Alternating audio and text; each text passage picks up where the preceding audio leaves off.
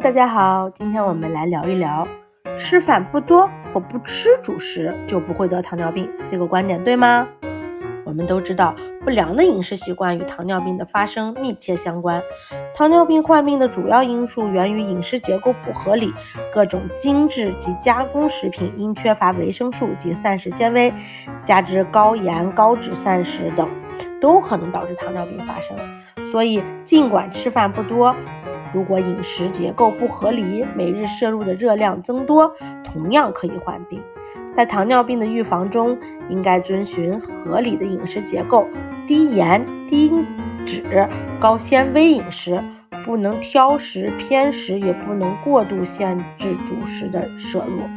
主要呢，主食主要指面食、大米和五谷杂粮，其中呢含糖量高的是热量的主要来源。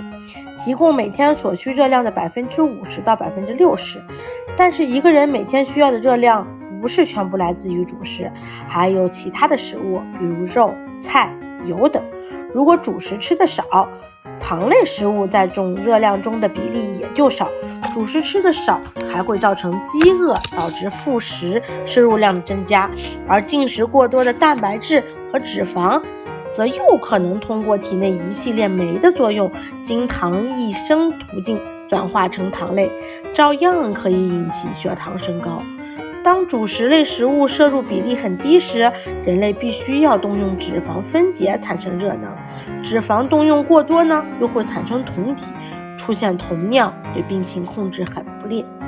为预防糖尿病，要有合理的食谱，并注意适当运动，减轻体重。